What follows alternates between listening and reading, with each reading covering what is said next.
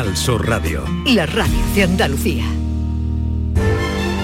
Esta es La mañana de Andalucía con Jesús Vigorra.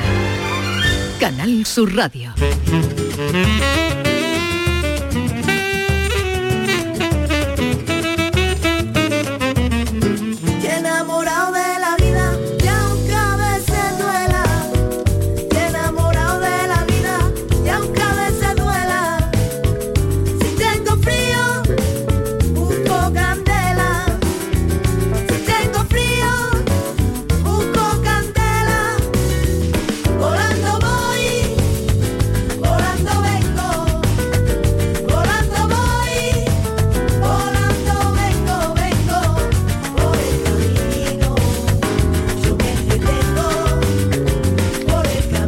11, 11 minutos de la mañana. mm, Retomamos ya nuestro programa en el tiempo que nos queda y además con eh, una propuesta extraordinaria. Estamos escuchando a la familia Camarón y enseguida vamos a hablar, vamos a tener ocasión de hablar con Rocío, Gema y Luis, los hijos de Camarón que han hecho un disco precioso donde llaman Capitán de mis sueños, supongo que al gran de los grandes, Camarón. Eh, Manuel Curao, buenos días. A la paz de Dios. A la paz de Dios. Eh, Maite, hola, retomamos. Hola, ¿qué tal? Y enseguida vamos con la familia Camarón y luego vamos a recibir la visita de Julia Navarro, que viene a presentarnos su última novela de ninguna parte y estará también con nosotros.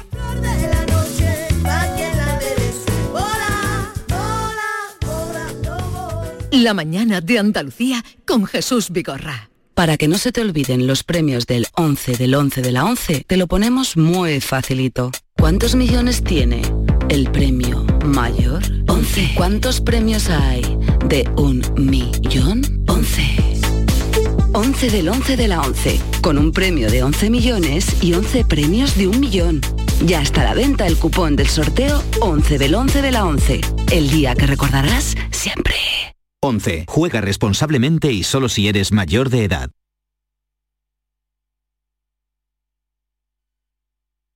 Vuelve al patio de la Diputación la muestra de la provincia. 10 ferias empresariales desde el 16 de octubre al 19 de diciembre. Cerveza artesanal, vinos y licores, joven empresa, mujeres empresarias, nuevas tecnologías, productos y sabores de la provincia. Te esperamos. Conoce tu provincia. Más información en la web prodetour.es. Diputación de Sevilla. Estudiar de forma online y semipresencial, adaptando el ritmo de estudio a tu situación personal. Es posible gracias a UNED Sevilla. UNED Sevilla te da la posibilidad de cambiar tu futuro con su oferta de más de 28 grados, másteres oficiales, cursos de idiomas y los nuevos microtítulos de solo un año de duración. Es el momento de plantearte nuevas metas. Cambia tu futuro. UNED Sevilla te ayuda.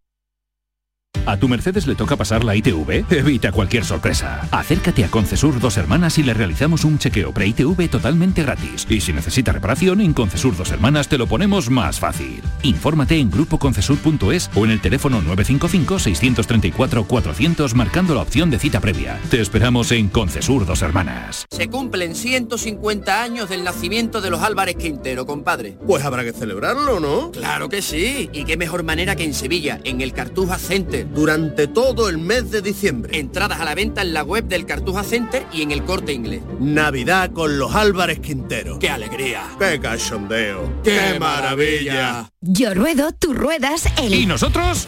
Seguimos rodando.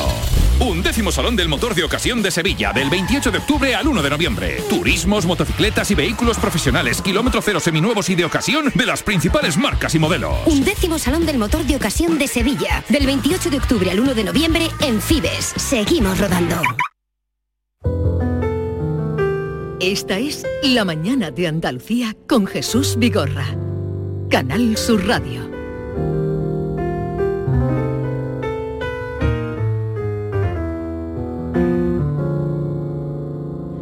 Eres el capitán que desde pequeño naufragaste en tu velero, en el mar de tu sueño. De la línea San Fernando con coraje y valentía, tú llegaste a lo más alto, tú llegaste a lo más alto. De la noche a la mañana, Dios se te llevó para arriba. La leyenda del tiempo no sonó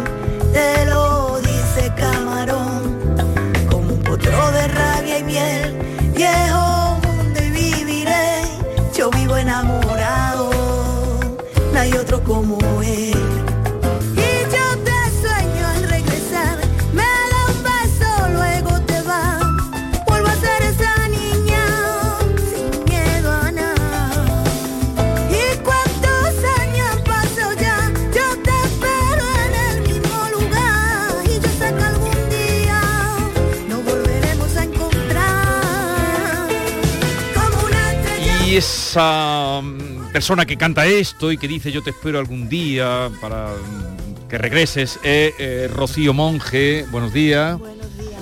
Buenos días. Estoy un poco nervioso porque claro, tener aquí a, los hijos de Camarón, las hijas y el hijo de Camarón, una Rocío, que eh, tú has escrito, esta canción la has escrito tú, ¿no? Esa canción la he escrito yo, sí. Ah.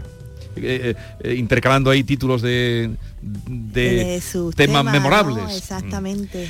Eh, también me acompaña Gema Monge. Buenos días, Gema. Buenos días. ¿Qué tal? Encantada de estar aquí con ustedes. Igualmente por nuestra parte. Y Luis Monge. Hola, Luis. Hola, buenos días. Me faltaría un cuarto, pero anda en otras músicas, como me ha dicho Luis, ¿no? Sí, mi hermano José, el pequeño. Está con música urbana y con con reggae, mm, Ra.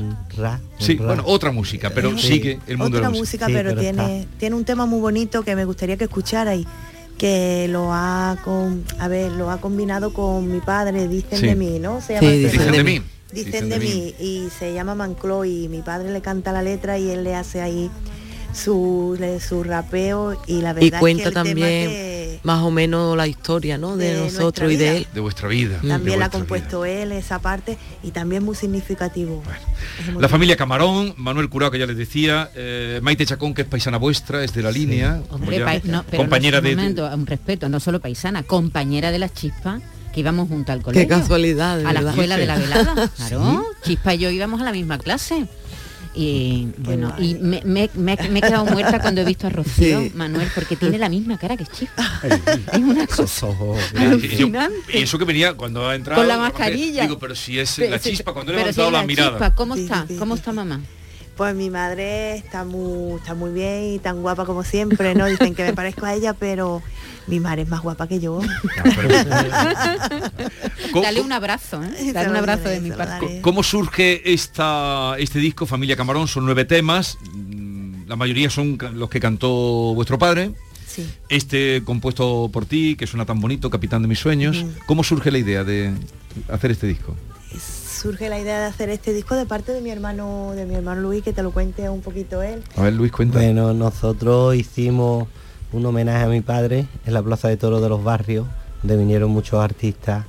Entonces nosotros pues nos quisimos también incluir y hacer algo pa- para él. Entonces cuando salimos a cantar, pues cuando nos bajemos, un promotor que había allí se interesó en nosotros, nos dijo que lo hacíamos bien, que por qué no hacíamos, formábamos un grupo y, y hacíamos actuación y cosas.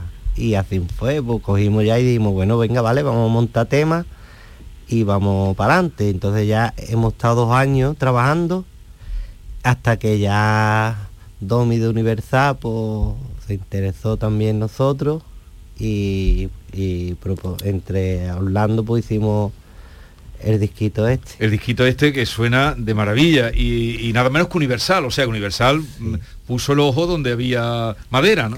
Claro, pero es que Universal era la casa de Camarón, de, de las últimas producciones eh, grandes de, de- de Camarón, ¿no? Eh, entonces, em, a mí me alegra muchísimo que, que continúe la familia. Bueno, aquí tienes un clarísimo ejemplo, tú que trataste el tema de la demografía y del problema que hay de, de la curva descendente, aquí tienes un pico que llega Más alto que el Peñón de Gibraltar. Entre los tres tienen dos, cuatro, cinco hijos. Ahí serían nada.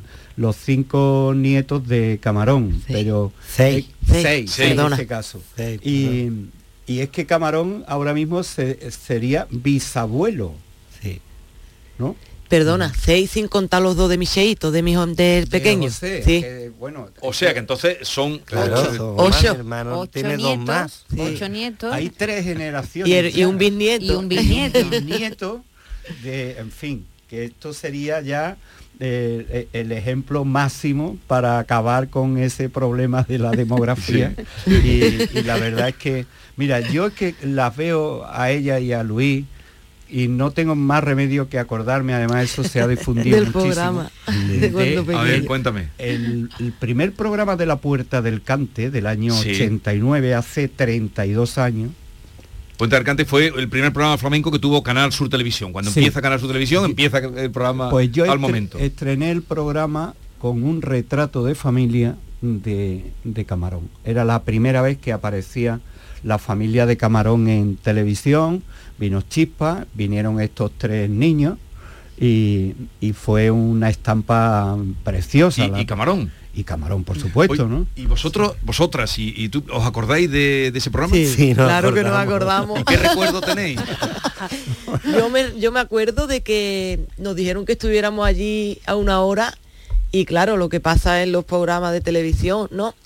Que tardemos más tiempo de lo que estaba previsto en salir y nosotros nos dormíamos muy temprano. Sí. Y estábamos allí, venga a beber Coca-Cola, venga a beber Coca-Cola para aguantar, para no quedarnos dormidos. Yo, yo, a mí me daba mucha pena por ello, porque como es la televisión, estaba allí desde las 7 de la tarde, empezamos a grabar a las 10 y media por lo menos.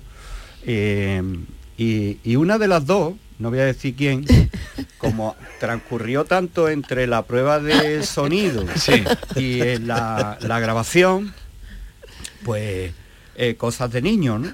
Eh, se enamoró de todos los, los avíos que, que vio en esa sala de maquillaje maravillosa. Serías tú, no Gemma, ¿quién Tú, no, era? claro. O yo. Eras ¿quién tú que te ¿Quién pelaste. era? Tú fuiste tú. Rocío. que Sí. flequillo. Buena primera. No esperaba menos de mí. que llega una de las peluqueras y me dice, oye, eh, me falta una- unas tijeras que había. Ay, Y- que, que yo... y, y- y- y no solamente faltaban las tijeras, sino que le faltaban todos los flequillos. El que se flequillo. lo habían- ¿Porque a ti te gustaba la, pe- a la peluquería o, por entretenerte? Que va, yo era una niña muy inquieta, muy Sí. traviesa. Yo era de los tres, ahí todavía no había nacido mi hermano Cheito. Y de los tres yo era la más pequeña y yo parece que era hiperactiva, vamos, Se más. puso el flequillo aquí. Pero, pero- no, no, a lo vasco. Ya no sabía lo que no, hacer. qué vasco, ni vasco. ¿Qué va? Si es Así, que ella, así. vamos a to- completamente los pelos tiesos aquí delante. y, y tu madre, ay Dios mío, y claro, es que, es que yo estaba allí desde las 7 de la tarde, y me- habían hecho ya todas las pruebas, habíamos visto los planos, todo, hasta las 3 horas por allí Claro, dando vueltas, y ella... con, uno- con una niña hiperactiva y unos niños que vienen de, que de- de fue una vida libre. es que aquello tuvo toraje. Vamos a ver, oigan cómo suena aquí la leyenda del tiempo.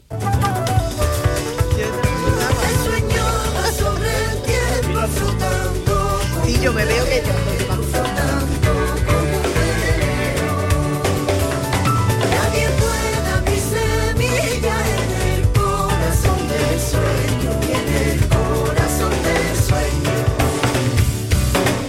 tiempo va sobre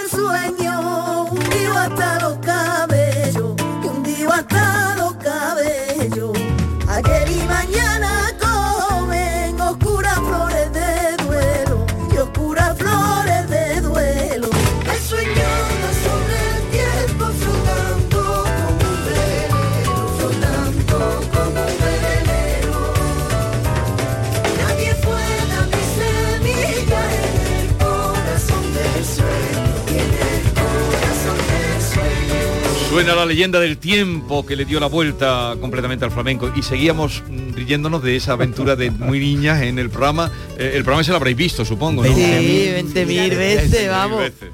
Oye, para la selección de las canciones, ¿cómo lo habéis hecho?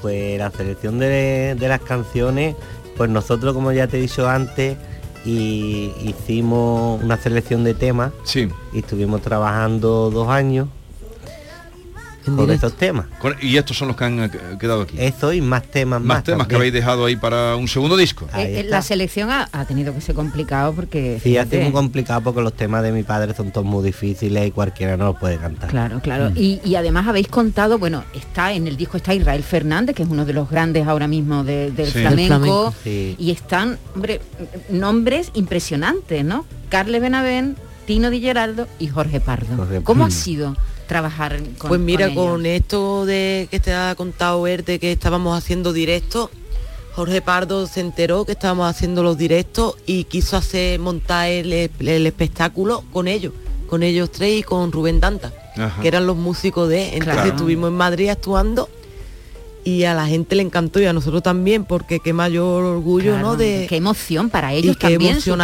emocionante. ¿no, Manuel? De Hombre. tantos años juntos, ¿no? Es que además eh, dejó José un- una estela de, de lazos tan entrañables Sí. y de cariño que yo supongo que, que para, para ellos es, es una emoción y es un, es un logro que estén los músicos. claro, Pero también. si tú le preguntas a ellos, a Rubén, a Jorge Pardo y a Carla Benavent, pues para ellos seguro que ha sido un verdadero Sí. placer eh, estar, ¿no? Oye, ¿tenéis actuaciones ahora previstas o estáis en tiempo de promoción del disco? Ahora Digo, para que gente que estará diciendo, ¿y dónde se les puede ver? Claro, mira, ahora mismo estamos de promoción. Sí. ¿Vale? Estamos haciendo aquí Sevilla, ahora tenemos que ir a Madrid. Sí. Pero ya para el mes que viene, si Dios quiere, ya tenemos prevista ya que ya no están, están cerrando actuaciones. Ya. Y bueno, mañana Si mañana estáis en una la, en en la Radio cara. Le. ¿Y, y os sentís bien en el escenario? ¿Os sentís a gusto? ¿Habéis, ¿Tenéis Sí. ya el gusanillo ese que se mete de...? Sí, la verdad que estamos locos por volver a los escenarios. la verdad que sí. Con esto de la pandemia hemos pegado dos años. Llevamos sin- dos años sin querer ir a ningún lado. ¿Y, Oye. y- y- y tiene Camarón algún nieto así que le, también se anime? ¿O cómo, cómo están los, los- los chavales? Bueno, cantan, pero no- son pequeños y ahora con esto de los videojuegos no es como antes. ahora lo, nada más quieren videojuegos y, Oye, y tonterías. ¿Cómo lleváis vosotros, Luis, Rocío, Gema? Porque claro, vo- vosotros donde vayáis, los que trataron a tu padre, pues veneración, como los músicos, los grandes músicos que ha nombrado Manuel, y quienes aprendieron del flamenco, pues consta- constantemente tenéis que estar recibiendo la gente lo que siente por vuestro padre. ¿Esto cómo se lleva? ¿Se ha heredado el cariño? Bastante. con ¿Se hereda el cariño? cariño Bastante. y admiración, ¿no? Para nosotros es un privilegio ser hijos de quien somos, ¿no? Y la verdad que nos gusta, a ver, hemos crecido, nosotros no elegimos ser hijos de camarón, ya nacimos con su esencia, ¿no? Y para nosotros es un gran privilegio eso de que estén, de, te haces una foto conmigo, te escriban por los medios por los medios de ahora, de las Sí. redes sociales y eso, tienen mucho fan, mucho, pero realmente es lo que decimos nosotros, no es a nosotros el mérito, no, es a él, ¿no? A mi padre, ¿no? Pero que estamos muy contentos porque es verdad que la gente nos veneran. Mm. Nada más que salimos fuera de, a ver, aquí en Cádiz que están más acostumbrados a vernos, ¿no? Sí. Pero nada más que salimos fuera de Cádiz, la Contra gente, más los lejos hijos de te vaya, más- más y llevamos, sienten a ver, por estuvimos trabajando en Barcelona, en el barrio La Mina. Sí. Allí hicimos una Madre actuación, mía, ¿no? barrio La Mina. Sí, sí, en un parque allí. Sí. Y ya te digo, era de. vinieron muchos gitanos, Claro. ¿no? Y íbamos por la calle, nada más que se enteraron los gitanos y llevábamos como la Macarena de aquí de Sevilla, ¿no? Llevábamos todas las promesas detrás. Pero eso, pero eso que está diciendo que es muy bonito. y Es además, bonito. bonito porque claro, todo el mundo que se acerca, yo descubrí el flamenco con vuestro padre, estos lo- los que estaban apartados. En fin, todo, Camarón es quien todo el mundo ya sabe. Pero por otra parte también será un poco un- una obligación a decir, ahora tenemos que salir al escenario. Eh, Vosotros os aplauden antes de empezar. Es muy difícil, es muy difícil y muy complicado a la vez y muy bonito y muy emotivo. Cuando estáis en el escenario, ¿cuál es ese momento sublime, el que esperáis mm, ahora es el eh, cuál es el momento ese especial de- de- del directo? Pues mira, cuando salimos al escenario salimos muy nerviosos porque salimos muy nerviosos. Al principio Pero está muy- bueno, ya a partir del segundo tema ya así, ya nos vamos ya relajando y ya empezamos a disfrutarlo mucho más. Claro, porque eh, todo esto tuvo un antecedente en Camarón Eterno, ¿verdad? Que fue un Eterno Camarón. Eterno Camarón, que fue un espectáculo que se montó para homenajear a Sí, donde a sale, contaba Luis, de donde sale la idea, Claro. ¿no? O cuando Sí. cantáis vosotros por primera vez. Eh, no, eso, eh, eso es otra cosa. Eterno Camarón era de teatro, era de interpretación y Ajá. aparte Música eh, y teatro. Era musical, era un espectáculo musical, pero también era de teatro y yo interpretaba a mi madre, ¿no? Era Mm. la vida de ellos dos, la vida nuestra, ¿no? Y desde que se conocieron ellos hasta que pasó lo que pasó, y yo me eligieron a mí para interpretar a mi madre. Ajá. Ese fue un espectáculo muy, muy bonito. Pedro Granaíno hacía Pedro, Pedro puso la voz. de, de Camarón. De- Eh, Luis, ¿qué guitarra es la que tocas ahora? De las Pues muchas mira. que tenía tu padre, supongo. Pues mira, ahora de, de la de mi padre no, no toco ninguna porque por el miedo de ir a tocar con ella, que se me pueda dar un golpe, se me pueda romper. En mi, ca- en mi casa sí, pero salí no salgo con ninguna de Tenía muchas guitarras tu padre. Sí, él era, él era muy fanático de la guitarra. Siempre estaba tocando la guitarra, tocando el laúd, eh, todos los instrumentos, le gustaba y todos los instrumentos los tocaba. Sabía tocarlo. Más que cantar, porque en la casa estaba todo el rato. En, en la casa no cantaba. No cantaba nada. Pero tocar la guitarra, escuchar con sus cascos y grabar cositas, estaba todo el santo día. Le, El le año- gust- le el- gustaban los... día y de noche, se dormía con los La cascos mecánica puestos. también, ¿no? Sí, Con- sí. Barato. eh, decía, he enchufado el rebo con una red Sí, de lo- no sé lo qué, que y lo- hacía unos inventos y una Si historia. él viera hoy en día la tecnología que coge un ordenador y ya te puede hacer un disco tú en tu casa, él estaría, yo qué sé. Además, como tenía ese conocimiento tan enorme del cante, porque a él le gustaba Mairena, Caracol, le gustaba La Perla, pero también le gustaba Marchena, le gustaba... eh, eh, Era un, gran aficionado. Un gran Muy aficionado y además él tenía un oído muy abierto, pero la guitarra para él y su historia, bueno, eh, hay fotos de la leyenda del tiempo con una guitarra eléctrica, Sí. ¿eh? o sea que, que- que le metía mano a, Sí. a- a- Era un gran músico, aparte de, de Sí. un genio. Pues ha sido un placer, eh, Rocío, Gema, Luis, mm, ya lo que tenemos es ganas de veros en el escenario, a ver cómo... Si Dios quiere, prontito. para eh, ayudaros también en ese primer encuentro que dice Luis que es tremendo, claro, el primer fogonazo sabiendo la gente lo Y que espera parece de vosotros. mentira, Jesús, que el año que viene se cumplen 30 años del, del fallecimiento de 30 Camarón. ¿Qué, qué edad tenía cuando murió 41. Camarón? 41. ¿Y, y tú No qué edad tenías? los 40. Yo nueve. ¿Nueve? ¿Y tú, Luis? Yo tenía 12, 12. ¿Y tú? Tendría 7, 8 Siete. años. Siete. siete años y medio más o menos tendría. ¿eh? Sí, y mi hermano el pequeño tenía un añito y medio nada más. Ah. Bueno, recuerdos a mamá, este disco es una maravilla, de la familia Camarón, suena estupendamente y, y además es muy alegre. suena ¿eh? Fresco, actual y, y el directo tiene que ser así, Eh. se lo- no lo imaginamos de esa, de esa Sí, sí, manera. sí. ¿eh? Eh, un placer, que tengáis mucho éxito y cuando queráis aquí tenéis vuestra casa. Gracias. ¿eh? Muchas gracias. Adiós.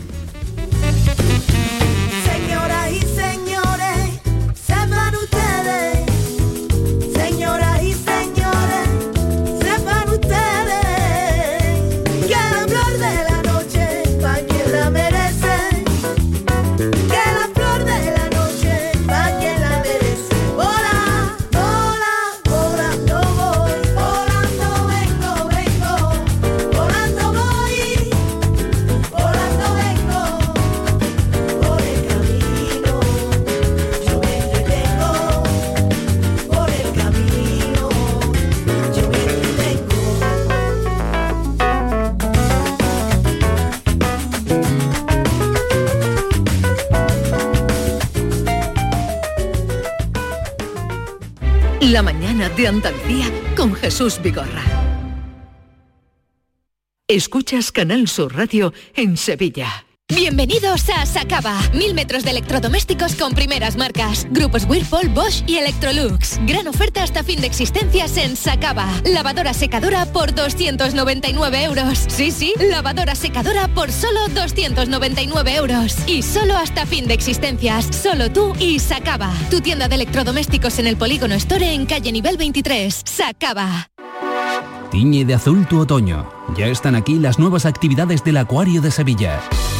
Tiburones a medianoche, el lado oculto del acuario y las exclusivas cenas entre mares. Ahora, además de visitarnos, podrás vivir diferentes experiencias. Más info en acuariosevilla.es.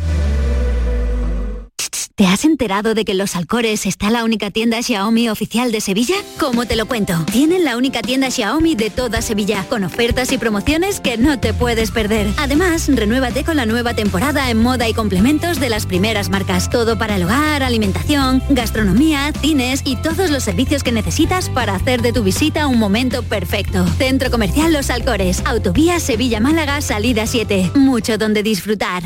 Este jueves, a partir de la una de la tarde, el análisis del deporte lo tienes en la jugada de Sevilla. Y te llega desde el stand de Sirsa en el Salón del Motor de Ocasión de Sevilla, en Fibes, el mayor hipermercado de vehículos de ocasión, seminuevos y kilómetro cero del sur de España, con las principales marcas de turismos, motocicletas y vehículos profesionales, con la colaboración del Salón del Motor de Ocasión de Sevilla.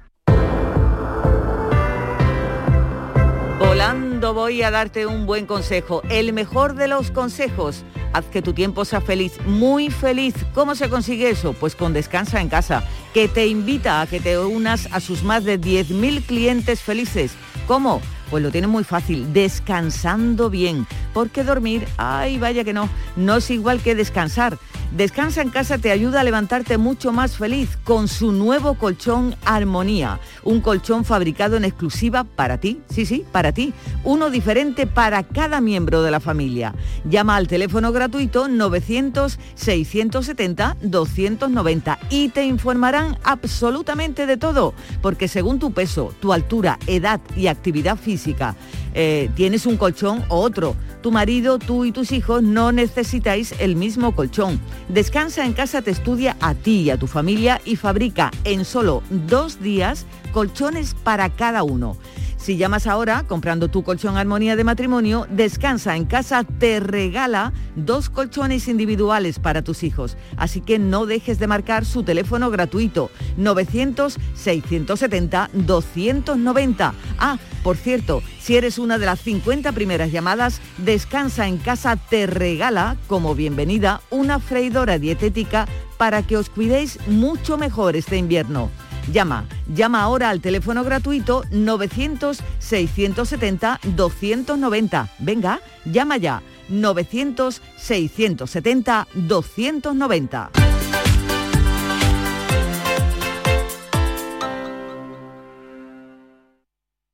Este viernes, la mañana de Andalucía con Jesús Vigorra te enseñará el Museo de Bellas Artes de Sevilla y la exposición Cara a Cara, Picasso y los Maestros Antiguos. Una muestra que presenta nueve obras del pintor malagueño y otras siete de la colección del Museo Sevillano de grandes maestros barrocos como el Greco, Francisco Zurbarán y Francisco Pacheco. Una coproducción del Bellas Artes de Sevilla y el Museo Picasso de Málaga.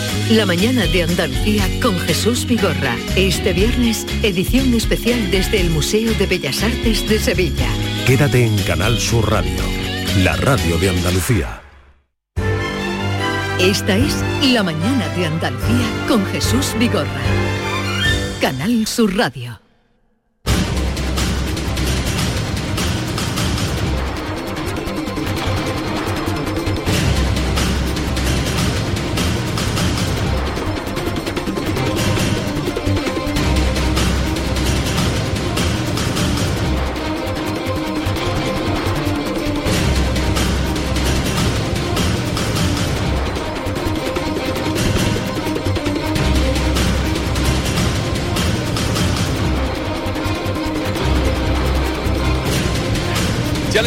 Anunciaba que hoy teníamos la visita de una mm, amiga mm, desde hace ya tiempo, no diremos años porque hace tiempo. Julia Navarro, buenos días.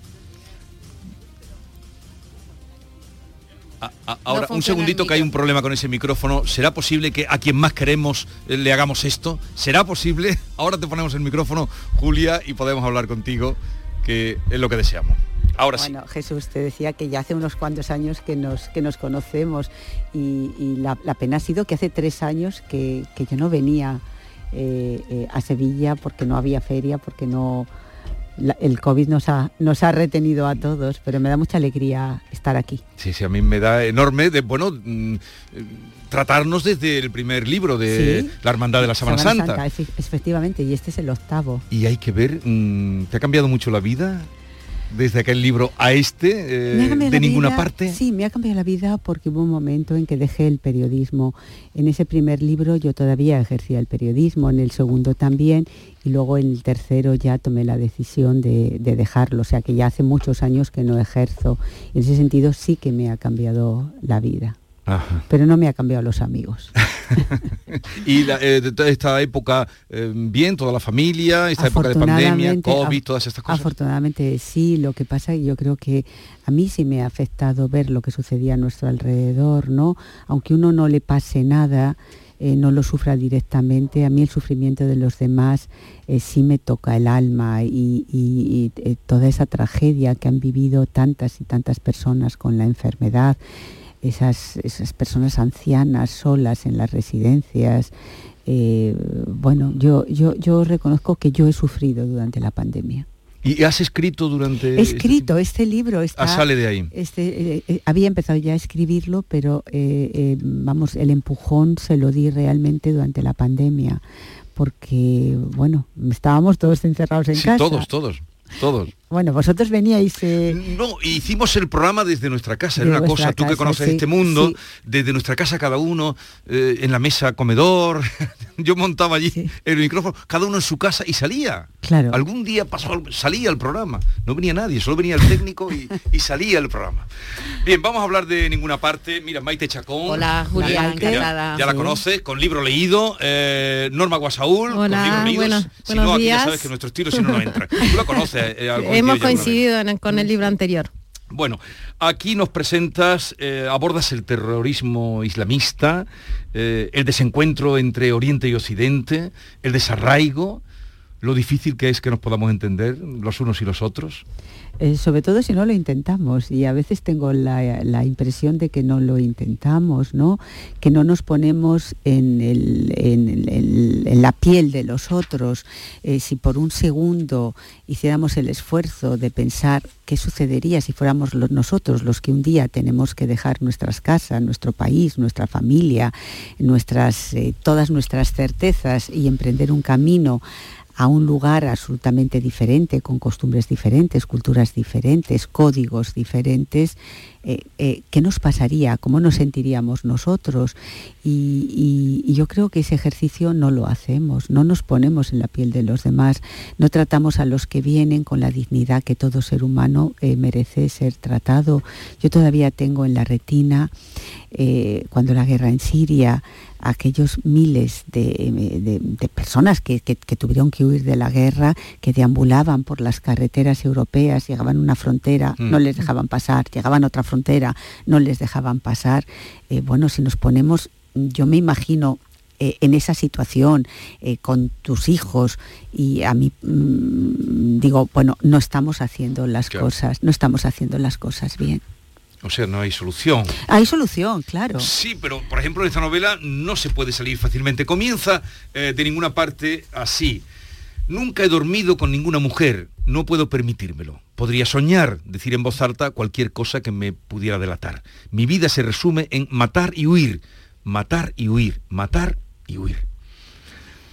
Y aquí eh, un poco tú nos cuentas eh, o construyes cómo se, forma un terrorista. Sí, y parece que no tiene más remedio porque eh, la vida eh, lo va guiando ahí por una parte y porque, eh, porque nosotros también hacemos que no tenga otra salida. Bueno, vamos a ver, yo no exonero a mi personaje de lo que hace, porque todos en las, puede uno vivir las mismas circunstancias y sin embargo al final la última decisión la tiene cada ser humano de lo que hace. Pero sí lo que hago es acompañar al personaje desde el momento en que se trunca su vida, un amanecer. Eh, en un campo de miseria del sur del Líbano, cuando un comando israelita está en busca de un terrorista internacional que se refugia en casa de la familia de este personaje, de Abir. Y en ese tiroteo ese niño lo pierde todo. Y eh, pierde también sus sueños porque ese crío lo que quería era ser ingeniero y la vida le lleva por un derrotero en el que termina siendo un terrorista. ¿Eso le sonera? No, hay mucha gente que nace en campos de miseria, en campos de refugiados y no se dedican eh, a matar eh, a la gente, a ponerse un cinturón y, a explotar. Yo creo eh, que las circunstancias son una mochila que todos llevamos en la espalda y que a veces está tan cargada de piedras que nos impide eh, ir en la dirección correcta o en la mejor dirección, pero hay muchas personas que con la misma mochila y el mismo peso eh, toman una decisión Mm. diferente, pero sí me parece importante meternos, como decía antes, en la piel de los otros. Y lo que yo hago es acompañar a ese personaje en toda esa peripecia que le lleva de eso, de un campo en el sur del Líbano a poner en jaque como terrorista a toda la sociedad europea. Ese personaje Sabir, que tú ya lo has nombrado, que es eh, musulmán, y, eh, y luego hay otro personaje, porque hay dos, eh, Jacob, que... y, y manifiestas ahí, otro de los temas que hay en esta novela, es el desarraigo. Mi problema, dice Jacob, es que no entiendo este país. Soy judío, pero no sé qué es ser judío. Tengo enemigos que no los he elegido. No sé si quiero estar aquí, pero tampoco sabría dónde ir. ¿De dónde sientes que es? Le pregunta la doctora, es cuando está con la doctora Tudela, y dice, de ninguna parte, que es el título, ahí está el título de de ninguna parte, el desarraigo. Claro, yo creo que ese es uno de eh, los síntomas de nuestro tiempo, la cantidad de personas que están absolutamente desarraigadas, eh, personas que eh, las circunstancias de la vida les lleva a estar en distintos lugares y eh, terminan no siendo ni de su lugar de origen ni del lugar al que han ido. Yo a veces hago una reflexión, por ejemplo, cuando vemos en las banlieues, los barrios periféricos de París, cuando salen todos esos chicos mm, absolutamente airados, eh, mm, que se enfrentan a la policía, queman contenedores, tienen actos absolutamente violentos. Y siempre, eh, a mí siempre decía, bueno, ¿esto es un problema solo de orden público o qué es? Y al final la conclusión es, es un grito desesperado de personas que son de ninguna parte, porque ya no son del lugar de origen de sus padres, pero tampoco en- encuentran la manera de encajar en una sociedad que tiene unos valores y unos códigos eh, distintos.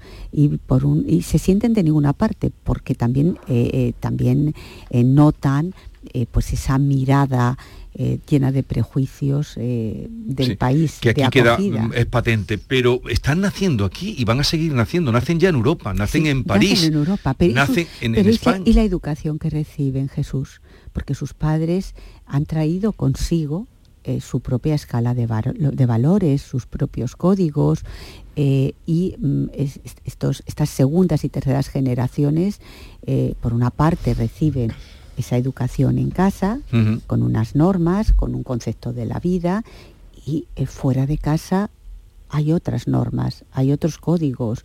Por ejemplo, en el caso de las mujeres se ve todavía mucho más, ¿no? Mm.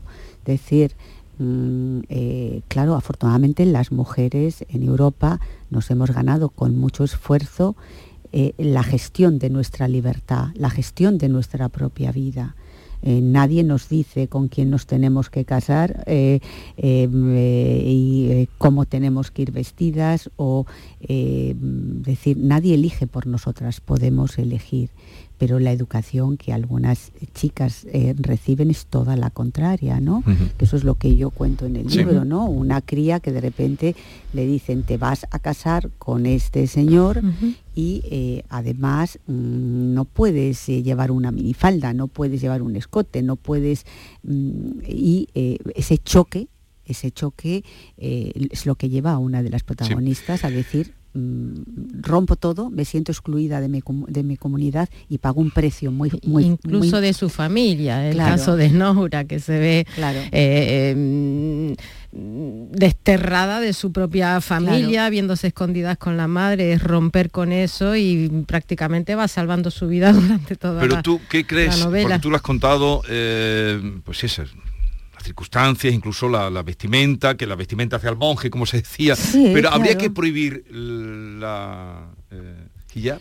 Yo creo que eh, es un debate muy, eh, muy complicado. Vamos a ver, mm, yo creo que los hombres, y sobre todo los de algunas partes del mundo, eh, mm, tienen un problema con el cuerpo de la mujer. Las mujeres hemos sido siempre propiedad de los hombres y nuestros cuerpos les han pertenecido. Entonces eh, eh, nos han tapado eh, con metros y metros de tela porque esos cuerpos eran de su propiedad. Yo reivindico el derecho a nuestros propios cuerpos, a dejar de tener vergüenza de nuestro cuerpo, a tener que ocultar nuestro cuerpo. El problema no es el cuerpo de las mujeres, es la mirada de algunos Obvio. hombres. Entonces, esa mirada es la que tiene que cambiar. No soy yo la que tengo que taparme. es el que me mira el que tiene que quitar su mirada. Entonces yo reivindico el no avergo- avergonzarnos de nuestro cuerpo. ¿Por qué nos tenemos que ocultar? Entonces, eh, para mí es un debate de libertad, de decir, no, no, yo soy dueña de mí misma, no me tengo que esconder detrás de metros y metros de tela para sentirme segura.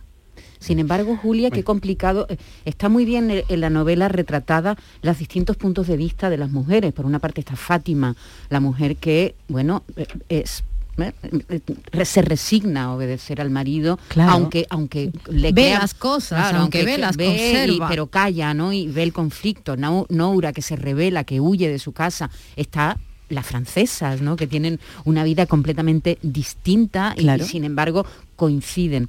Pero hay mujeres que nacidas en Barcelona o en, o en Sevilla o en, o en Bruselas que para precisamente por ese desarraigo que tienen, que no se sienten ni de un lado ni de otro, por reivindicarse también a sí mismas, se, se cubren ellas por, por propio, se ponen el pañuelo y se cubren. Pero todo eso es fruto de una, de, yo creo que es fruto de una educación y de unas eh, costumbres, ¿no? El decir, es que mm, sinceramente yo no creo que nos tena- tenemos que reivindicar ni tenemos que reivindicar de dónde somos a base de envolvernos en metros de tela. A mí me parece que es un problema mucho más profundo y que tiene que ver con esa posesión del cuerpo femenino que han tenido los hombres hasta hace cuatro días en que hemos empezado a ser dueñas de, de nosotras mismas. Por otra parte hay un Entonces, personaje... yo no creo, es decir, eh, yo, eh, imagínate hace 50, 60 años, tú ibas a cualquier pueblo y las señoras iban tapadas, llevaban un pañuelo, Mm. eran fruto de una educación. Eh, yo creo que si le quitaban el pañuelo a la cabeza se sentían prácticamente desnudas. Entonces nos han hecho sentir vergüenza de nuestra desnudez. Entonces yo reivindico el cuerpo femenino. Oye, a veces en verano tú vas por Sevilla o por Madrid o por cualquier sitio y ves a una señora tapada de la cabeza a los pies, que yo digo pobrecita, y Hmm. detrás la sigue un maromo en pantalones cortos Sí, sí, y camiseta. y Dices, en chanclas. "Oiga", o sea, ¿qué pasa con su cuerpo? Es que mm, el nuestro es un cuerpo pecaminoso que tenemos que ocultar. O sea, hay mujeres o la educación hace que te digan que tu identidad eh, pasa por taparte. Y yo creo que la identidad de las personas no pasa por eso. Creo que las mujeres eh, tenemos que reivindicar que somos dueñas de nuestro cuerpo, que no tenemos por qué ocultarnos, no tenemos por qué avergonzarnos. No- nadie es dueño de, de, eh, de nosotras. Y es un debate eh, que está ahí. Yo entiendo que hay muchísimas mujeres que todavía no han hecho ese clic y por tanto no soy partidaria de forzar a nadie, pero sí eh, eh, mm, bueno, introducir el debate de lo que significa pertenecernos a nosotras mismas. Y según en qué zonas no pueden hacer el clic, porque Claro, en no pueden no pueden tener cuentas bancarias, no pueden No, salir claro. con sus hijos, no pueden pedir pasaporte, eh, no pueden Es que es muy- divorciarse. claro, por no- tanto, yo no, voy a juzgar a esas mujeres lo que hacen porque son no realmente son prisioneras de una concepción absolutamente eh, patriarcal y machista. O sea, pertenecen a otros, no se pertenecen a ellas mismas. que es el caso de Noura, cuando ella toma, bueno, vive en un país donde ve otras chicas de su edad vestirse, la escena cuando, Cuando con, París. con el padre Jamal, ¿no? Cuando eh, le dice, ¿cómo te atreves a cuestionar mi autoridad en esta casa? ¿Cómo te atreves a defender a esa hija que nos ha avergonzado? Mi propia esposa defendiendo que mi hija se pueda vestir como una ramera. No somos nosotros quienes tenemos que copiar las costumbres de los franceses. Claro, ese es un dilema que se le, eh, se le plantea a muchas familias eh, que viven en una sociedad totalmente eh, distinta y eh, cambiar su mirada de la realidad es, es muy complicado, como nosotros nos costaría mucho eh, cambiar la nuestra si hiciéramos ese viaje al revés. Pero, pero entonces nunca se van a poder, por lo menos, mm, Bueno, entonces- manifestarse en libertad. Entonces viene la segunda Sí. parte y es eh, qué hacemos con esas segundas y terceras generaciones para que se sientan en casa. ¿Qué hacemos para que también tiene que cambiar nuestra mirada sobre ellos, para que realmente se sientan integrados, para que no se sientan de ninguna parte, para que no tengan, no, no vayan acumulando eh, pues ese sufrimiento, Sí. esa ira, ese, ese rencor eh, de sentirse rechazados por una sociedad en la que, a la que ya pertenecen porque han nacido aquí, pero que sienten ese rechazo. Entonces yo creo que, que tenemos que intentar acortar las, esas brechas, esas brechas que a veces terminan en, en desastre. A ver, antes, ahora sí, nos quedan poquitos minutos, pero quiero anunciar, porque luego se me pasa el tiempo, que Julia Navarro está en Sevilla, que esta tarde a las seis y media firmará libros, como tienes tantísimos seguidores, que lo sepan, de ninguna parte, que es eh, la última novela que estará firmando libros en la, Feria del Libro, me dice, a las seis y media A las de la y tarde. Y, ahora a lo que nos dé tiempo. Ah, Hay una parte muy importante rápidamente mm, que es el periodismo, El el, periodismo. papel que tiene es el Que juega siempre el la papel prensa, ¿qué que papel? juega la prensa en, Claro, en en, este ese conflicto. sentido, en este sentido, yo lo que he querido es contarle a los lectores qué pasa en una redacción y sobre todo cómo podemos los periodistas defendernos de la larga mano del poder del poder político, del poder económico. El poder siempre quiere que contemos las cosas como a ellos les conviene que a veces lo que a ellos les conviene no es como es la, eh, la realidad. Entonces, eh, y sobre todo también lo que pongo en cuestión, ese nuevo modelo de, mm, eh, que se, se ha instalado un poco en las televisiones, en los que se ha difuminado la frontera entre lo que es la información y lo que es el entretenimiento. Vivimos una sociedad cada vez más infantil y más banal, en el que hasta nuestros propios hijos estamos entreteniéndoles todo el día. Pues hay que aburrirse. O sea, es decir, yo cuando era pequeña me aburría y no me ha pasado nada. Y, y- y el aburrimiento también te despierta la imaginación. Y ahora estamos intentando que, que nadie se aburra, pero también que no se aburran los adultos. Y la información se convierte en espectáculo. Y claro, la información no es un espectáculo. Porque claro, Julia, ¿qué está pasando? ¿Qué estará pasando ahora con las mujeres de Afganistán? No se oye nada, de Afganistán. No, porque a veces las noticias duran mm, dos días, estamos todos muy preocupados y dos días después no pasa. Cuestionario para Julia Navarro. Adelante. Así es. Venga, dale. Cuestionario binario. Poder de decisión.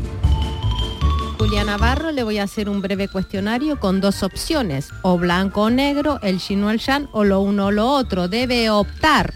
Qué difícil. sí. Yo creo que ya has pasado alguna vez por ahí. Venga, sí, dale. sí, sí. Si tuviera que elegir leer o escribir. Eh, leer. Humus en Beirut o queso en París. Uy, los dos.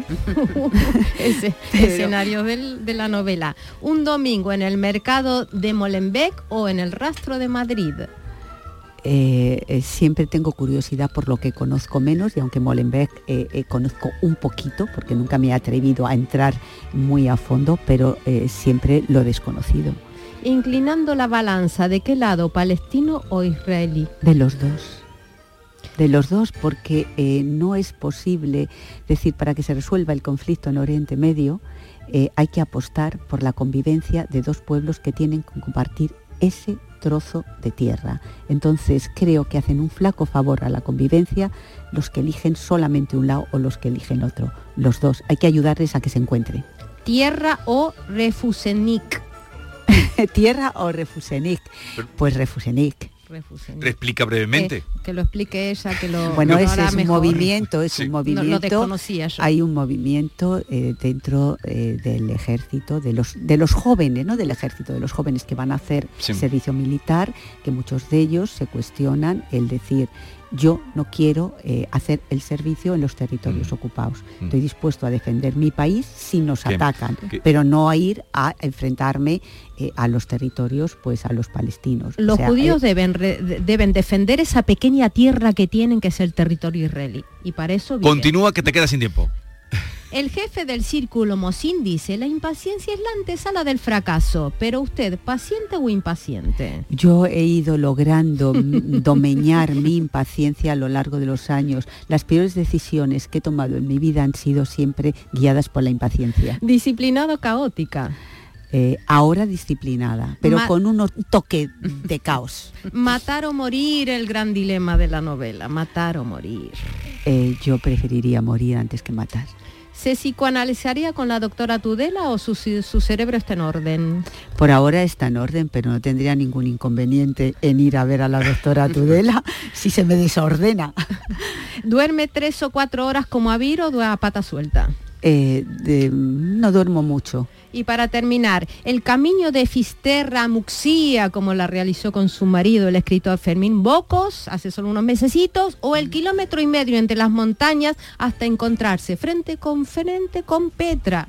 que también describen la novela. Es que me haces elegir, ¡Epa! me haces Este es elegir. el juego. El, el Camino de Santiago es absolutamente eh, eh, sublime, eh, pero la llegada a Petra es eh, uno de los espectáculos más hermosos del mundo.